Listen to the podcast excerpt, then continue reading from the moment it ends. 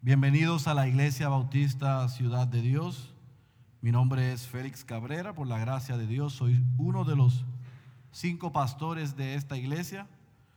Este domingo y el próximo domingo solamente va a haber a dos de nosotros porque los otros tres están en un entrenamiento por 10 días en Washington. Así que el pastor Héctor y yo estamos friendo, sirviendo, comiendo, limpiando, recogiendo y haciéndolo todo para la gloria de Dios. Pero sepa usted que vemos muchas caras nuevas en esta mañana, que son bienvenidos y que nos gozamos de que estén con nosotros. Tal como le dijo el pastor Héctor, al, al usted entrar le entregaron un boletín como este. En la parte de atrás no solamente está el orden del servicio, sino que hay una sección donde dice notas del sermón. Nosotros le animamos a que usted tome nota de lo que vamos a estar discutiendo esta mañana.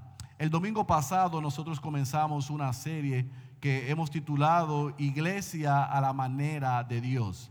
Iglesia a la manera de Dios, porque una cosa es la iglesia según el Nuevo Testamento y como Cristo la ordenó, y otro es la iglesia que tenemos hoy. Son dos cosas distintas. Y lo que dijimos fue que por los próximos cuatro o cinco domingos eh, durante el mes de marzo vamos a estar inmersos en la palabra, viendo qué es la iglesia, quién la edifica, cuáles son los fundamentos de la iglesia, cuáles son las características de la iglesia, cuáles son los retos de la iglesia y cuáles son los beneficios de pertenecer a la iglesia. Y en nuestro primer sermón nos eh, detuvimos por un momento a estudiar en Mateo, el Evangelio según Mateo, capítulo 16, versículo 18, y estuvimos inmersos el domingo pasado viendo que Cristo edifica su iglesia.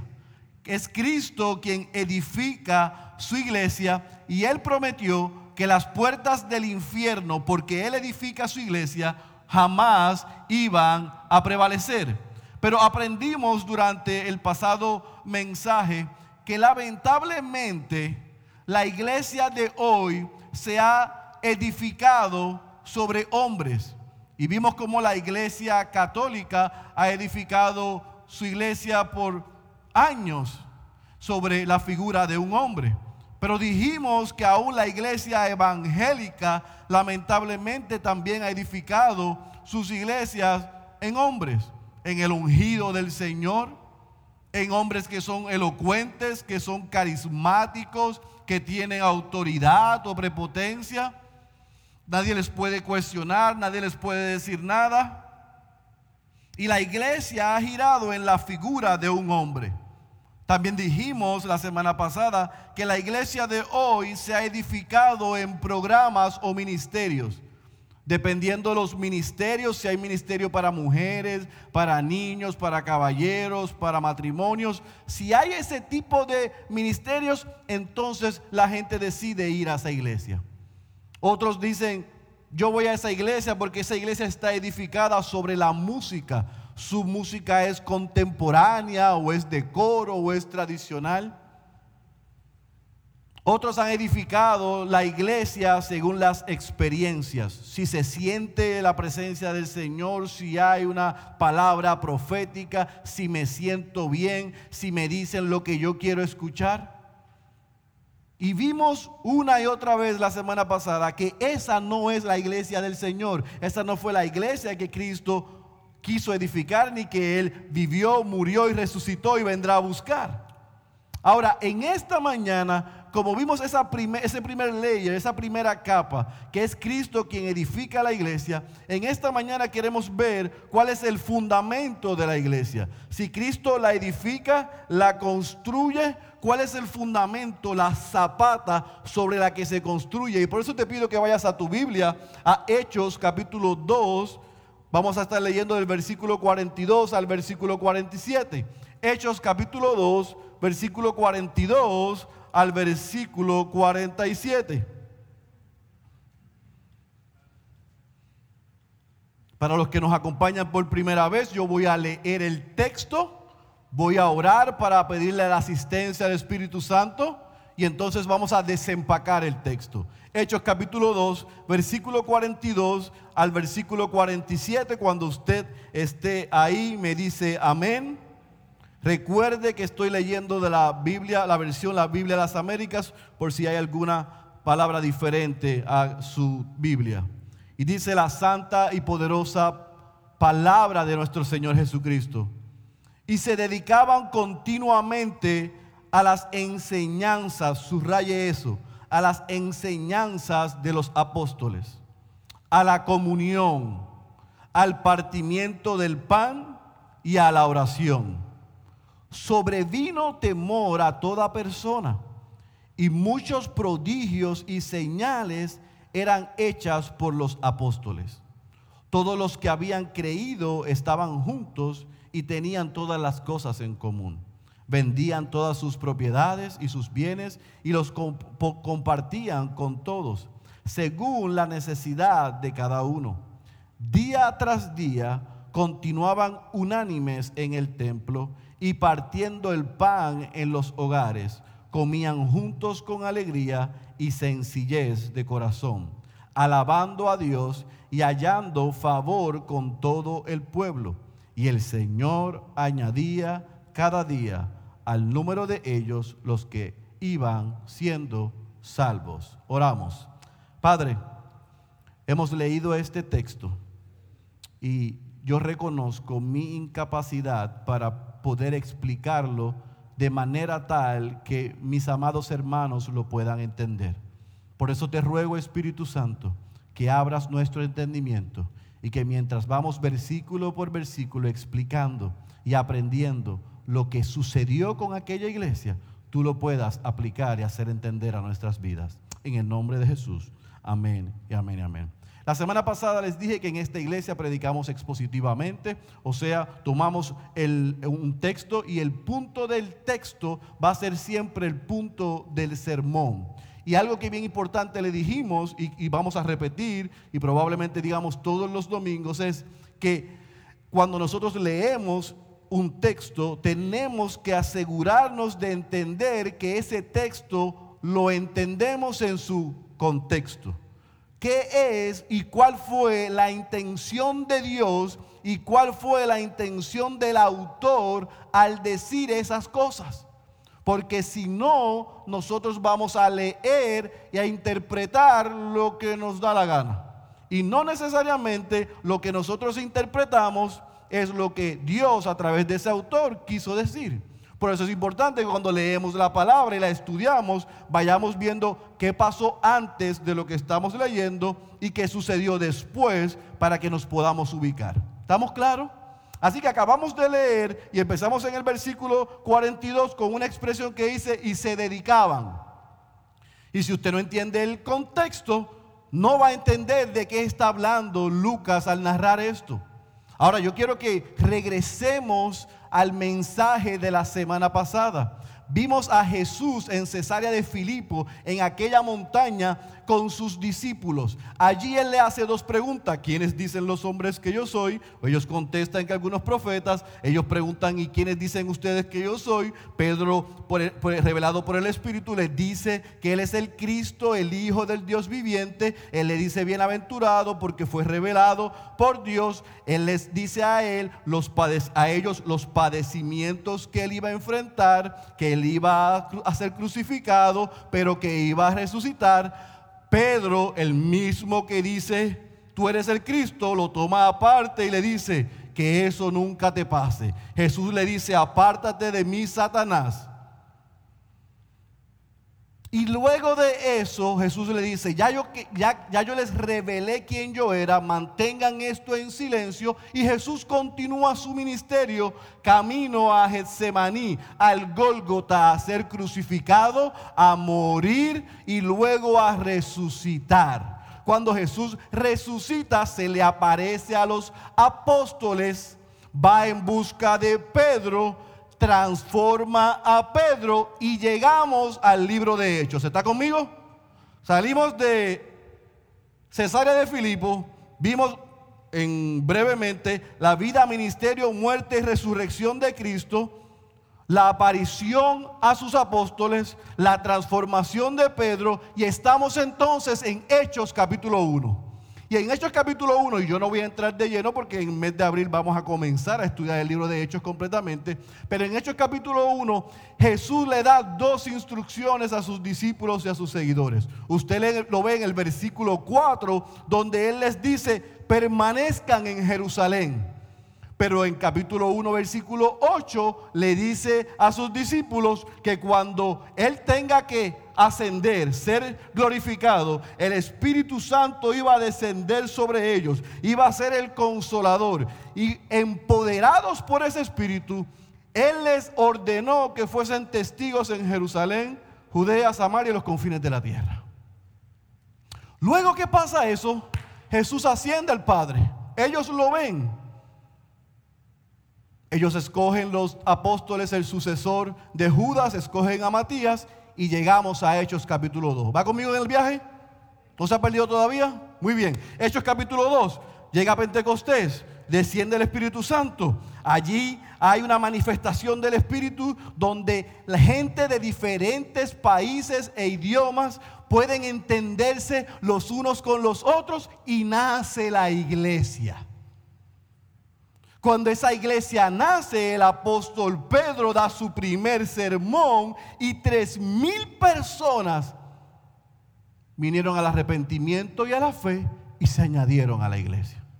Mira lo que dice entonces el versículo 41, que después del discurso de Pedro, el versículo 38 específicamente dice, versículo 37, ellos le dijeron, hermanos, ¿qué haremos? Compungidos de corazón. Y Pedro les dijo, arrepentíos y sed bautizados. Y el versículo 41 nos dice que aquellos que habían recibido su palabra fueron bautizados y se añadieron aquel día como tres mil almas. Ahora tenemos una iglesia establecida. Los apóstoles la están dirigiendo. Ellos están predicando. Gente ha sido transformada y se añadían a la iglesia. Y en esa iglesia que les acabo de narrar toda la historia en cinco minutos, se da el contexto que acabamos de leer en el versículo 42 y 47. Y en el versículo 42 al versículo 47 lo que usted y yo vemos son los fundamentos de aquella iglesia primitiva. ¿En qué se fundamentó la iglesia primitiva?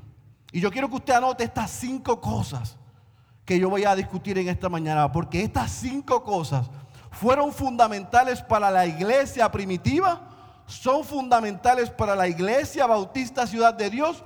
Y usted si es cristiano o aún si no lo es, estos cinco elementos usted los debe ver, observar, para ver si la iglesia a la cual usted asiste es una iglesia según las escrituras. En otras palabras, lo que nosotros vemos en el versículo 42 al versículo 47, toda iglesia debe estar fundamentada en ella. Toda iglesia debe vivir y experimentar esto. Y nosotros como creyentes debemos evaluar las iglesias según el marco bíblico y el relato y el ejemplo de la iglesia primitiva. Así que el primer fundamento que nos muestra esta porción de la palabra es que aquella iglesia primitiva, o sea, la primera iglesia, la iglesia en Jerusalén, para que me puedan entender, la primera característica o fundamento que tenía es que ellos seguían y vivían la verdad, o sea, la palabra de Dios. Aquella iglesia primitiva seguía y vivía la verdad, la palabra de Dios. Pastor Félix, ¿y de dónde usted saca eso? Del versículo 42, parte arriba.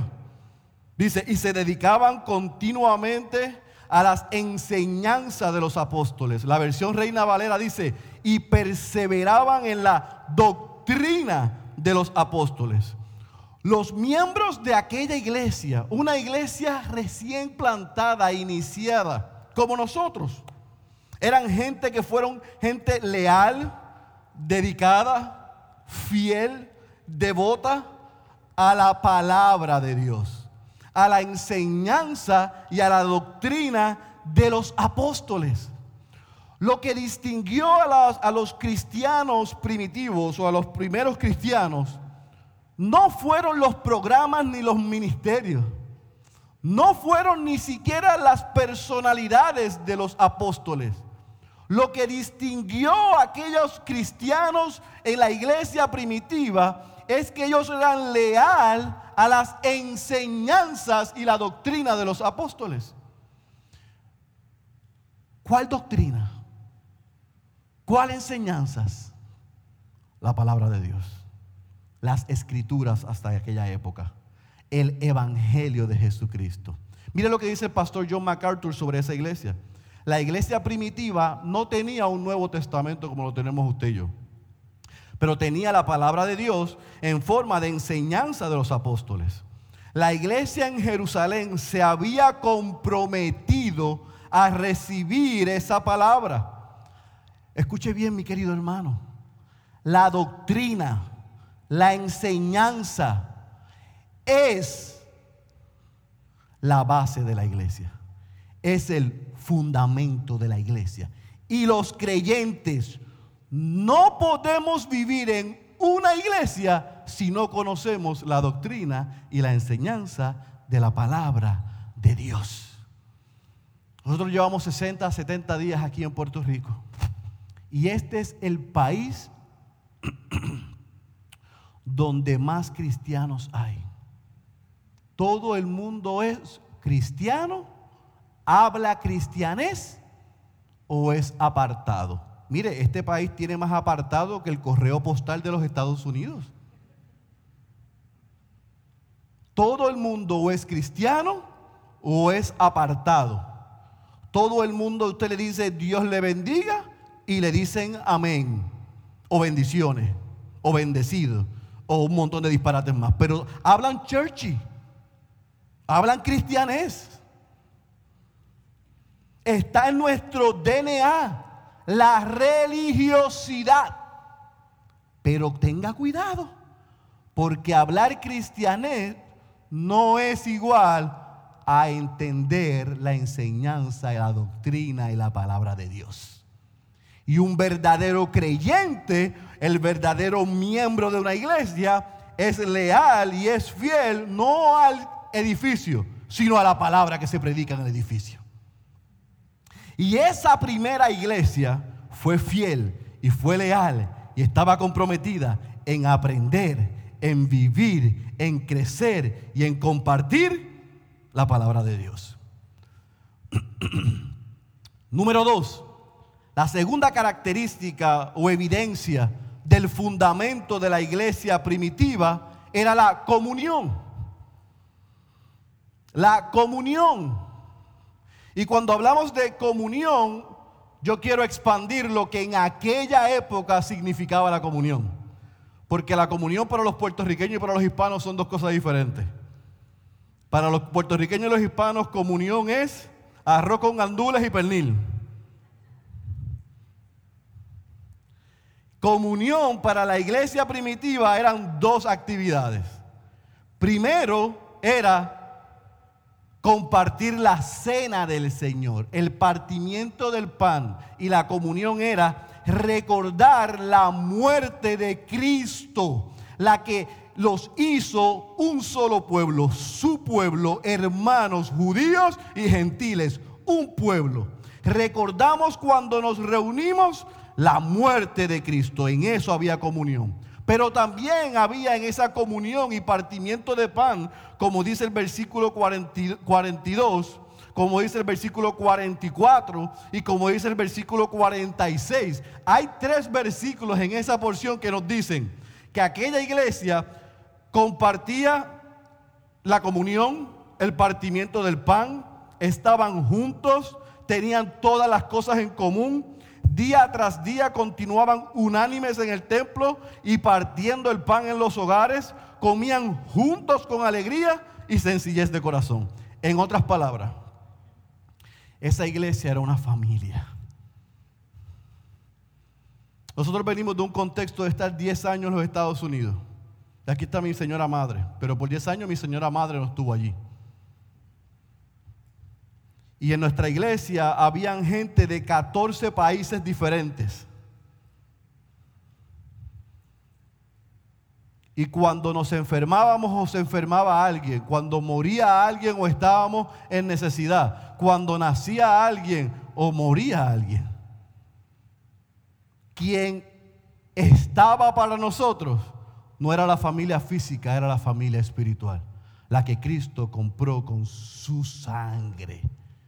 Y esa familia espiritual, que es lo que deseamos que sea ciudad de Dios, tenía dos cosas en común. La comunión y el partimiento del pan para celebrar y recordar la muerte de Cristo, pero también en el relacionarnos y comer juntos y compartir juntos y crecer los unos con los otros. El Nuevo Testamento utiliza la expresión unos a otros 59 veces. Amarnos, cuidarnos, corregirnos, llorar los unos con los otros, confrontarnos. Así que aquella iglesia había una comunión tan sólida, tan fuerte, porque quien los hizo unidos y familia no era que eran judíos o que eran gentiles, era que ambos habían creído y se habían arrepentido. Y Cristo moraba en ellos y entre ellos. Y por eso aquella iglesia tenía la comunión que tenía. Así que la iglesia primitiva no solamente estudiaba la palabra, sino que recordaba la muerte de Jesús, pero también compartían sus necesidades, se relacionaban, se ayudaban, se respaldaban y se consolaban. La tercera cosa que tenía aquella iglesia, que era parte de su fundamento, es que ellos oraban oraban y adoraban. La tercera cosa que tenía aquella iglesia es que oraban. Y ahí en el versículo 42 decía que ellos perseveraban también en la oración. Esa iglesia primitiva, la iglesia en Jerusalén y toda iglesia debe tener dependencia exclusiva en Dios y de Dios. Las reuniones en el templo y en los hogares estaban permeadas de oración y de adoración. Y cuando decimos adoración, estamos diciendo dedicarnos con todo nuestro ser a algo. Y ese algo era Dios, era su palabra y era su evangelio. La iglesia primitiva, la iglesia en Jerusalén, hablaba con Dios y hablaba de Dios. La iglesia en Jerusalén era una iglesia que dependía de Dios y animaba a la gente a depender de Dios. Yo quiero que usted vea cada una de estas características y nos preguntemos si la iglesia de hoy ora para depender de Dios o para pedirle a Dios. Si la iglesia de Dios hoy se humilla ante Dios porque por quien Dios es, o como dijo una, el otro día le dice, yo te ordeno que tú hagas esto y no recibo un no. Esa no era la iglesia primitiva. La iglesia primitiva tenía una conciencia de que Dios es santo, santo, santo. El Dios único verdadero, el que hizo posible que seamos familia a través de Jesucristo, que vivió la vida que aquellos judíos y aquellos gentiles no podían vivir y recibió la muerte que aquellos judíos y gentiles merecían para darle a ellos lo que no merecían, que fue salvación y vida eterna. Y ante esa realidad que el Evangelio los transformó, había una iglesia de rodillas y dependiente de Dios. Número cuatro. La iglesia primitiva, la iglesia en Jerusalén, fue testigo de una manifestación supernatural de Dios. El versículo 43, parte baja, dice, y muchos prodigios y señales eran hechas por los apóstoles. Ciertamente aquella iglesia fue testigo de los milagros y de las cosas extraordinarias que sucedieron a través de los apóstoles para constatar, autentizar la fe y el cristianismo. Y ellos vieron cosas maravillosas, cosas que no se han visto desde esa época.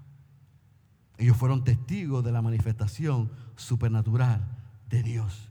Vieron gente siendo transformadas por el poder del Espíritu Santo. Y ellos no podían quedarse callados, sino que al ver lo que Dios estaba haciendo, lo estaban compartiendo. Y número cinco, la iglesia primitiva, la iglesia en Jerusalén, tenía un espíritu generoso, un espíritu sacrificado. En la iglesia en Jerusalén dice el versículo 45 que las personas vendían alguna de sus propiedades. ¿Verdad? Decía todas sus propiedades y sus bienes. Y los compartían con los que le caían bien. Dice con todos. Según la necesidad de cada uno. La iglesia primitiva, la iglesia en Jerusalén, se fundamentó en la enseñanza de los apóstoles, se fundamentó en la comunión y el recordatorio de la muerte de Cristo y en relacionarse los unos con los otros eh, espiritualmente. La iglesia en Jerusalén oró y adoró a Dios por quien Dios es. La iglesia en Jerusalén fue testigo de manifestaciones sobrenaturales y milagros. Y la iglesia en Jerusalén fue una iglesia generosa. Las cuatro cosas que ellos vivieron y vivieron y donde se fundamentó la iglesia, los hizo a ellos ser generosos y dar por gracia lo que por gracia habían recibido. Allí no había ningún sistema económico donde la gente decía, esto es mío y esto no es tuyo. Ellos decían, todo lo que yo tengo es de Dios. Y el que está en necesidad, le compartía. Había un, un espíritu sacrificado. O sea, déjeme ver si lo pongo en justa perspectiva. Porque muchas iglesias hoy han entendido que la labor misionera y evangelística es dar comida, ropa, techos y todas esas cosas. Y eso lo ponen como su primer valor. El problema que yo tengo con eso es que eso no puede ser mi primer valor como creyente ni como cristiano.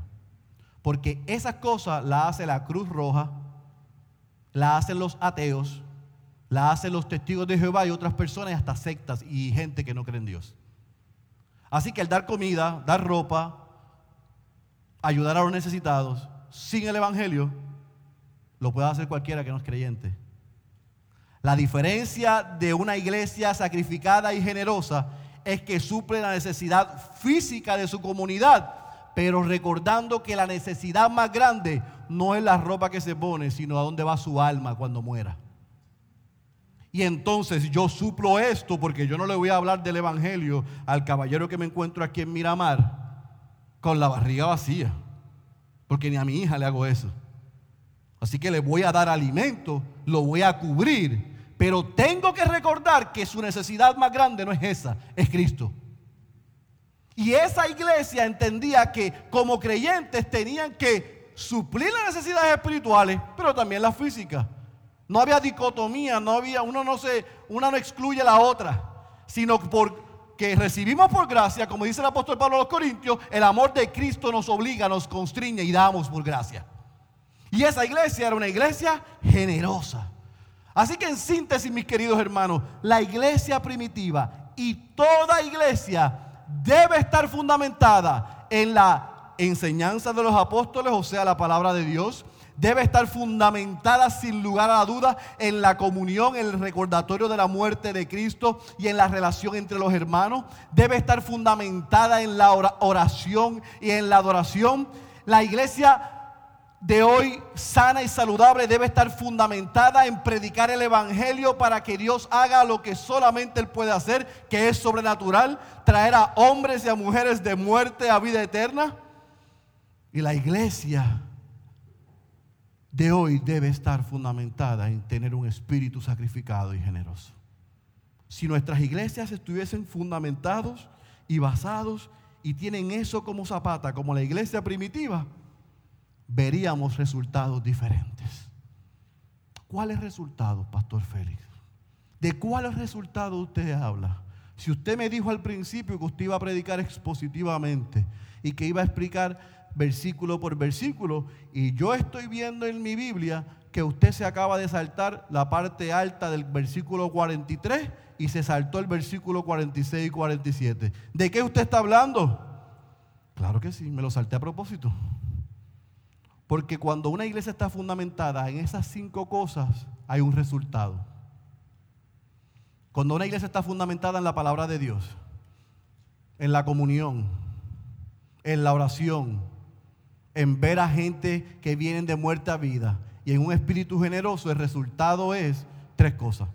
Mira lo que dice el versículo 43, parte arriba. Sobrevino temor a toda persona. Mira cómo cierra el versículo 47. Hallando favor con todo el pueblo. Y el Señor añadía cada día al número de ellos los que iban siendo salvos.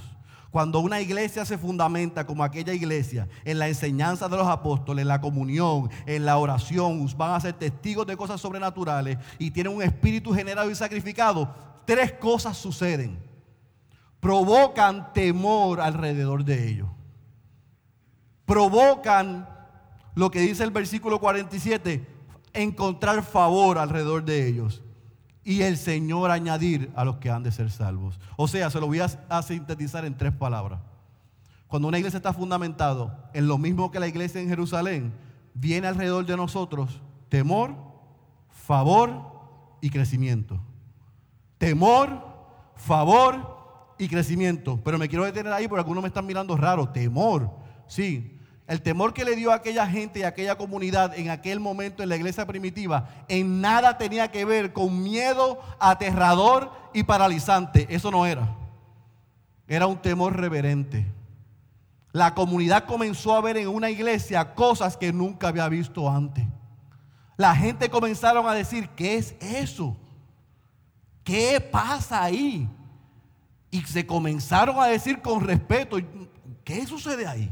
Yo quiero saber lo que está pasando ahí. ¿Qué es lo que están escuchando? ¿Cómo estas cosas son posibles? Hubo un temor reverente. ¿Cómo yo sé eso? Porque mientras el versículo 43 me dice que hay un temor, el versículo 47 dice que hallaron favor. O sea, por las cosas que Dios hizo en esa iglesia y como esa iglesia se enfocó, la gente admiró con respeto, pero encontraron los creyentes favor con la comunidad.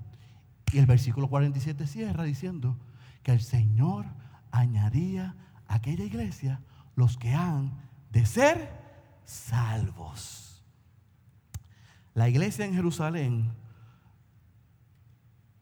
igual que la mayoría de las iglesias, vamos a ver la próxima semana, no crearon estrategias humanas para alcanzar a los perdidos.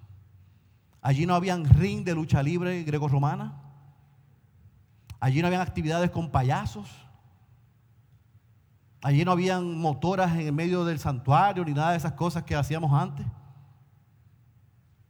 Allí se predicó la palabra fiel y verdadera. Y Dios añadía a la iglesia los que iban a ser salvos. El resultado de predicar la sola escritura es que Dios le da sola fe a la gente por sola gracia para que solamente Él se lleve la gloria en la figura de solo Cristo. Esa debe ser la iglesia de hoy. La gente en aquella iglesia vio cosas distintas, vio cosas maravillosas, vio cosas extraordinarias porque aquella iglesia se fundamentó, se arraigó, se cimentó en la palabra de Dios, en el Evangelio, en la vida, la muerte y la resurrección de Cristo, en la comunión como familia espiritual, en la oración y en la generosidad. Y Dios hizo lo que solo puede hacer.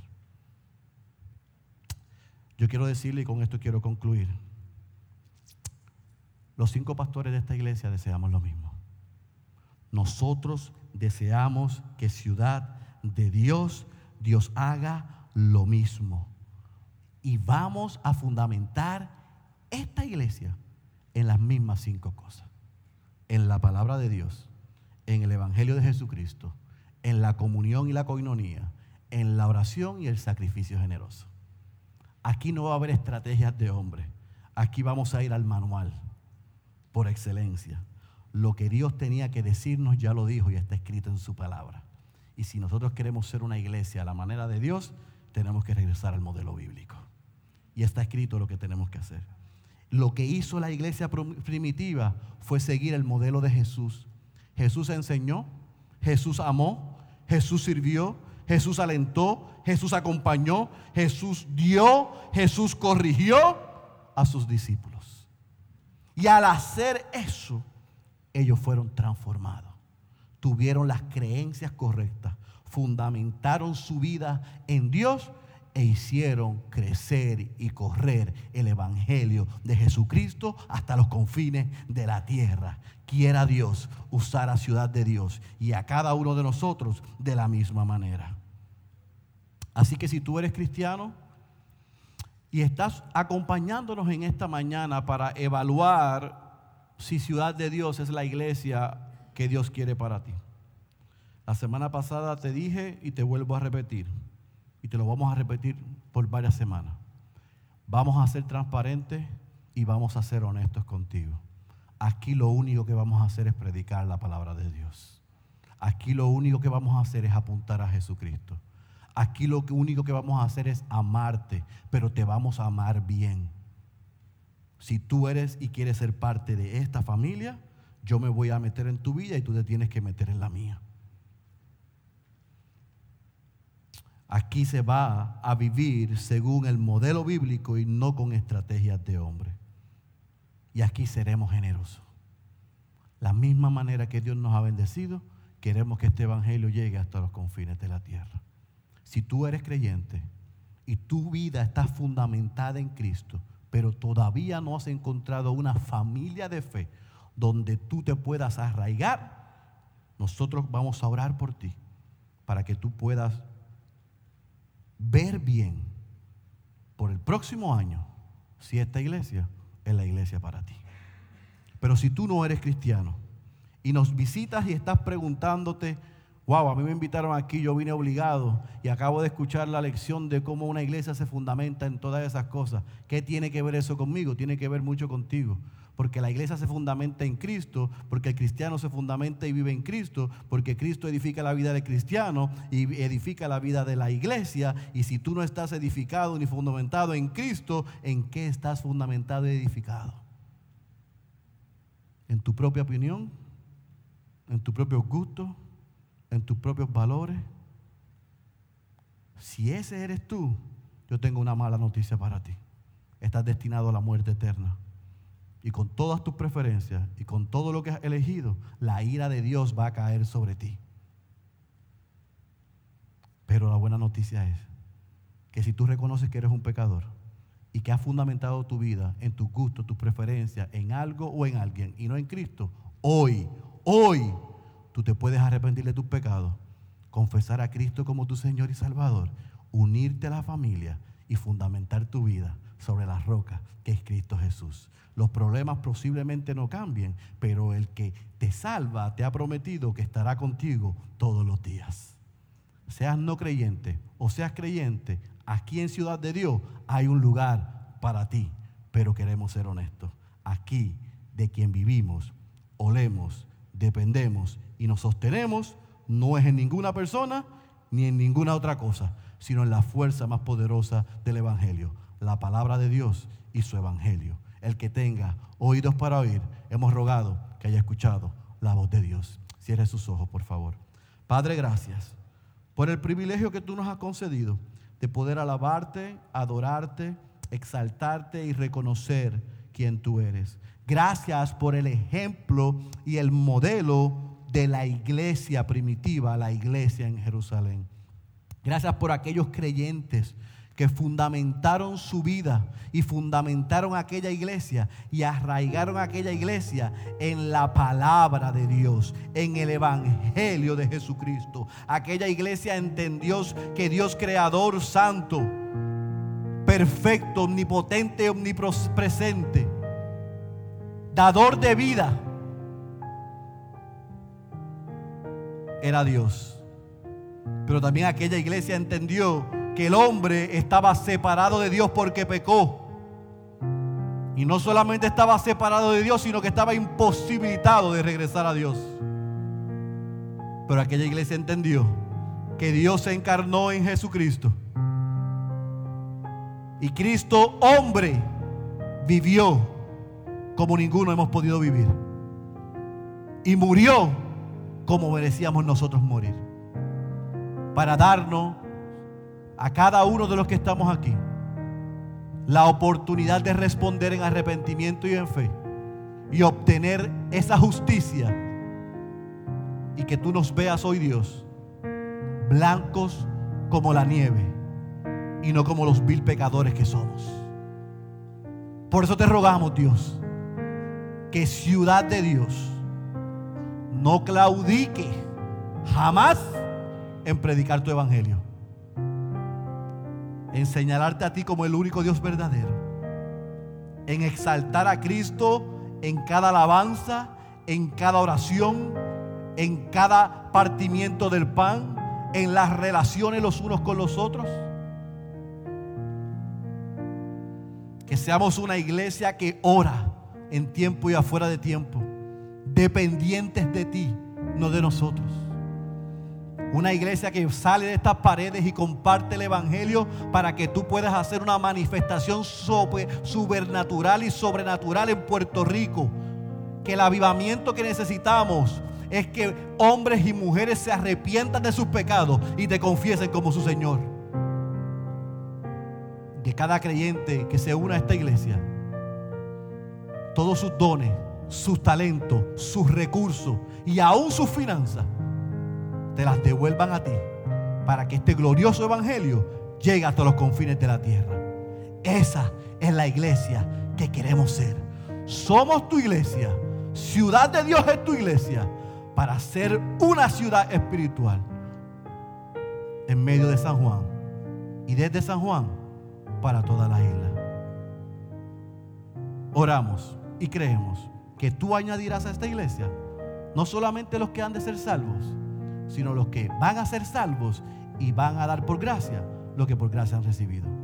Así que descansamos en ti y estamos expectantes de lo que harás en medio nuestro.